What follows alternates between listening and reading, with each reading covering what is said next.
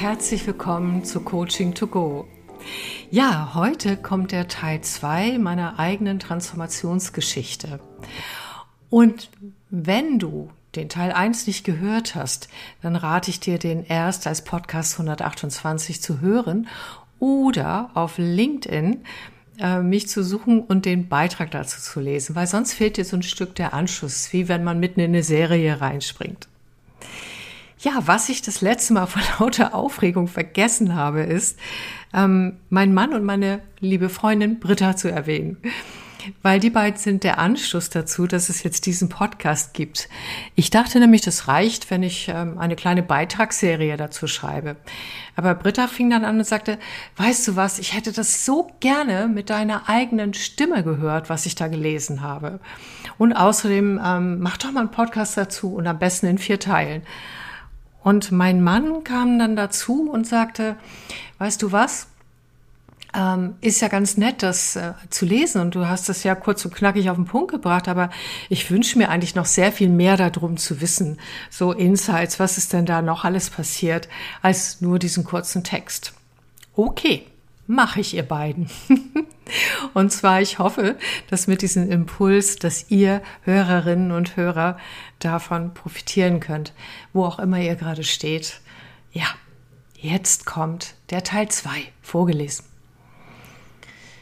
Nur noch schnell das Praxisschild anbringen und dann mit Freunden die Eröffnung in meiner Kanzlei feiern.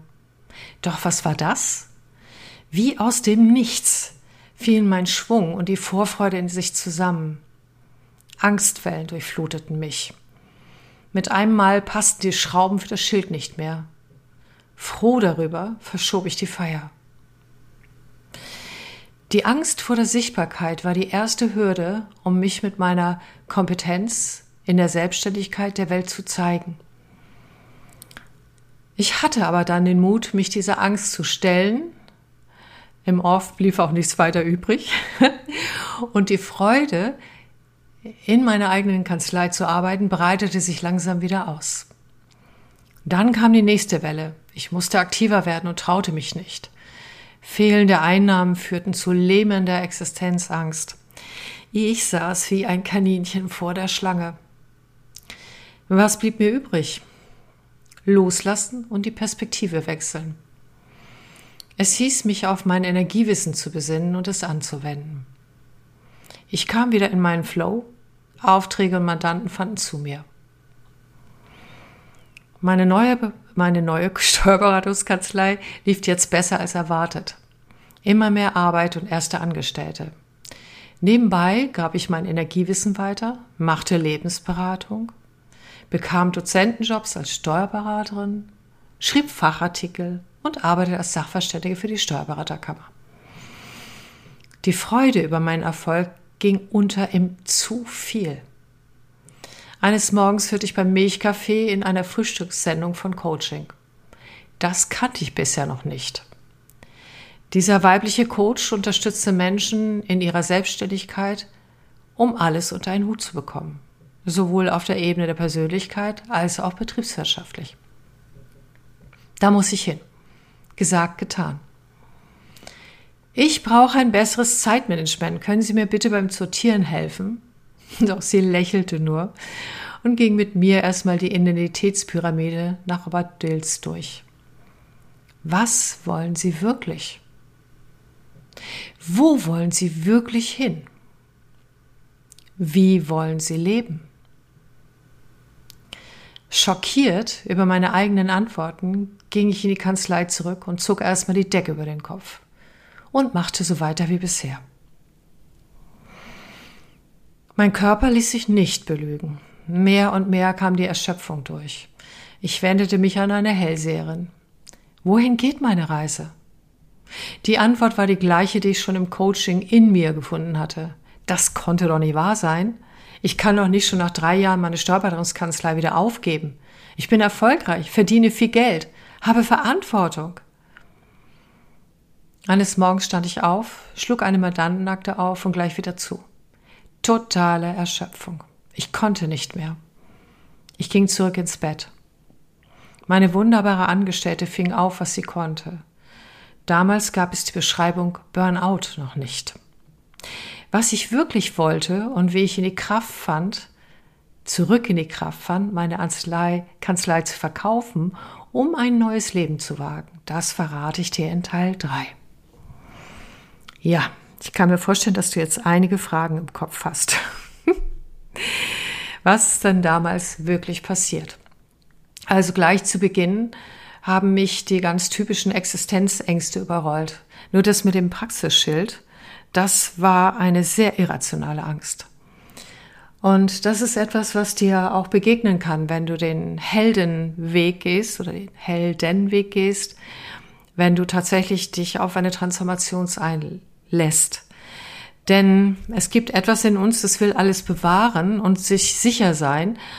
Und das wird durch neue Verhaltensweisen oder durch große Schritte dann auch, ja, aufgerüttelt. Und bei mir stieg tatsächlich eine fast kollektive Angst sozusagen oder aus der Familiengeschichte eine Angst aus, wenn ich als Frau mich sichtbar mache, wenn mein Schild draußen ist als Steuerberater, muss man sich mal vorstellen. Das ist ja nun wirklich etwas, äh, sag ich mal, äh, Normales. ähm, dann finden sie mich, dann lünchen sie mich, dann keine Ahnung.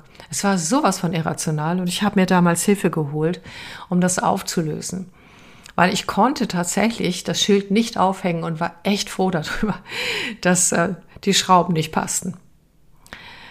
Und ich habe das dann durchschritten, diese Angst, und konnte das auflösen. Und es war ja auch vollkommen irrational. Die nächste Angstwelle, die war es dann, und deshalb geht es auch in dieser Episode sehr viel darum, welche Ängste dir begegnen können und was du da machen kannst, ist, oder was ich gemacht habe weil die Ansätze sind so bunt und vielfältig, wie man Ängste überwinden kann. Das ist ja auch das Schöne dabei. Was war das nächste? Tatsächlich ähm, akquirieren zu gehen. Und ich weiß noch, dass ich wie erstarrt vor meinem Telefon saß und in keiner Art und Weise irgendwie das Gefühl hatte, ich kann mich jetzt noch irgendwie bewegen und ich kann jetzt auf Menschen zugehen. Und was mir damals geholfen hat, war eine Freundin, die sehr auch mit den spirituellen Ansätzen und auch mit einer tiefen Lebensweisheit verbunden war. Sie hat gesagt, pass mal auf, geh mal mit mir jetzt auf eine Reise nach Schottland, nimm dein letztes Geld, ich lass dich bei Filmdreharbeiten dabei sein, du musst einfach mal die Perspektive wechseln. Und ähm, ob ihr es glaubt oder nicht, das hat tatsächlich geholfen, weil ich zu fixiert war. Und das ist das, was uns bei Ängsten passiert. Wir erstarren oft oder machen einen wilden Aktionismus oder, also der nichts bringt, uns nur erschöpft.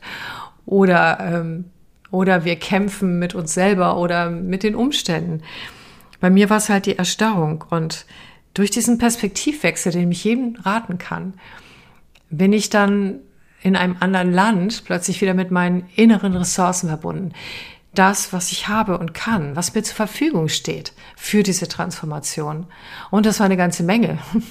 Denn schließlich ähm, hatte ich ja nicht nur das Wissen als Steuerberaterin, sondern ich wusste auch sehr, sehr viel darüber, wie man betriebswirtschaftlich das macht, was Marketing ist. Ich hatte vor allen Dingen aber, und das war das Wichtigste für mich, meine energetischen Ressourcen. Dieses, ähm, wie ich durchs Leben komme, auch mit Energiearbeit und wie mir das auch Türen öffnet. Und all das fiel mir dann auch wieder ein. Und darin fiel dann auch eine Geschichte, als ich zurückkam, die sehr spannend ist und die ich jetzt heutzutage als energetisches Marketing bezeichne. Und zwar war das so, dass ich wusste, wenn ich mit der Handelskammer Hamburg, das war damals in Hamburg, ähm, Kontakt kriegen kann und dort irgendwie mit denen zusammenarbeiten, ähm, dass ich auf alle Fälle ganz sicher ähm, in gute Kundenkreise reinkomme, die als Mandanten für mich oder die Mandanten zu mir ziehen. Nun war das aber so, dass die Handelskammer ist groß, ich nicht wusste, wie ich da rankommen soll. Und dann habe ich das gemacht, was ich Menschen auch empfehle, erstmal innerlich Kontakt damit aufgenommen. Und über vier Wochen lang habe ich quasi innerlich eine, eine Verbindung geknüpft dorthin. Und dann sagte meine Intuition zu einem bestimmten Zeitpunkt, jetzt, ruft er jetzt an. Ich hatte einfach eine allgemeine Telefonnummer und habe dann einfach, bin der Intuition gefolgt, habe den Moment genutzt, hat dann angerufen und habe nur gesagt, ich bin Steuerberaterin und dann irgendwas Unverständliches geredet. Ich weiß auch nicht mehr was. die Dame am Empfang sozusagen hat gesagt, da stelle ich Sie am besten zu Herrn Guder durch. Und ähm, ja, dann, ich weiß nicht, wonach sie das ausgesucht hat, keine Ahnung. Ähm, er ging gleich ran, bevor mich mein Mut verlassen konnte. Und ich sagte nur, dass ich ähm, Steuerberaterin und auch Referentin bin, denn das war ich damals auch schon gewesen für die Steuerberaterkammer. Und er ließ mich gar nicht weiterreden. Ich sagte, ach, das ist ja ein Zufall. Wir haben gestern beschlossen, dass wir jemanden brauchen, der bei öffentlichen Veranstaltungen der Handelskammer Steuerfragen für Unternehmer beantwortet. Und ich sitze hier gerade, zerbrech mir den Kopf. Wie kann ich jetzt unter der Riesenauswahl von Steuerberatern auf jemanden finden, der das übernehmen kann? Ja. So ein Zufall. Und er trauen Sie sich das zu? Ich sage, klar.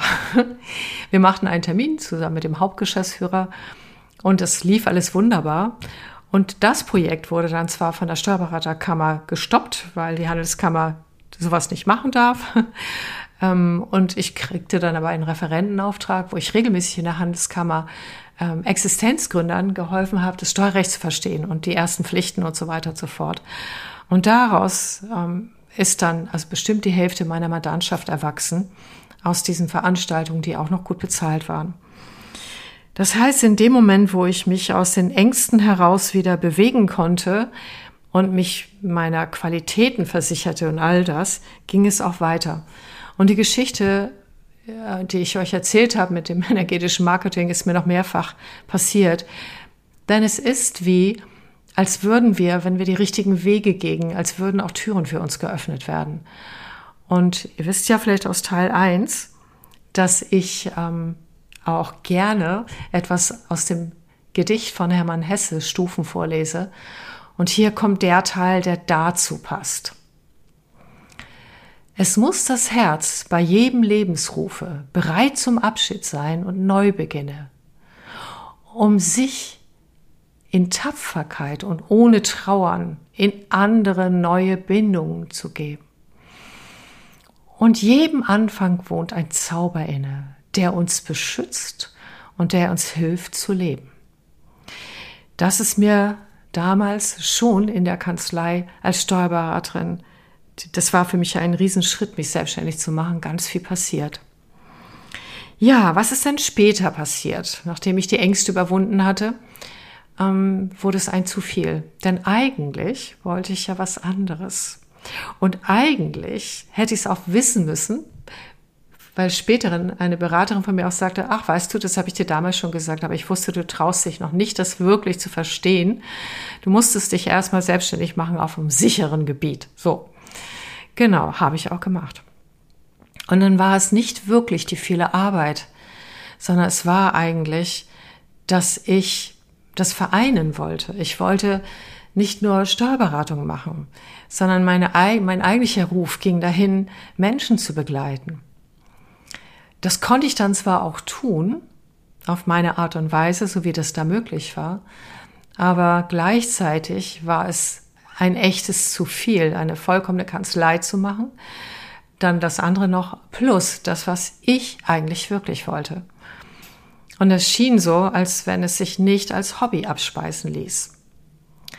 Ja, ähm, und das kommt dann in Teil drei, wie ich das dann wirklich erkannt habe. Denn am Anfang durch das Coaching wollte ich es noch nicht wirklich wissen. Vielleicht aber zwischendurch nochmal, wisst ihr, was mir immer wieder Kraft gegeben hat auf diesem gesamten Weg, in der gesamten Transformation, in der ich mich wirklich sowas von verändert habe, ähm, Menschen, die mich von früher kennen, sagen sogar, meine Stimme ist anders geworden. Finde ich hochinteressant. Ich habe mich auch nicht mehr als der gleiche Mensch gefühlt. Wohl jetzt hier in Teil zwei noch, aber dann im nächsten Teil gar nicht mehr. Und was mir immer geholfen hat, zwischendurch mich immer wieder damit zu verbinden, was will ich eigentlich wirklich? Und das gibt Kraft.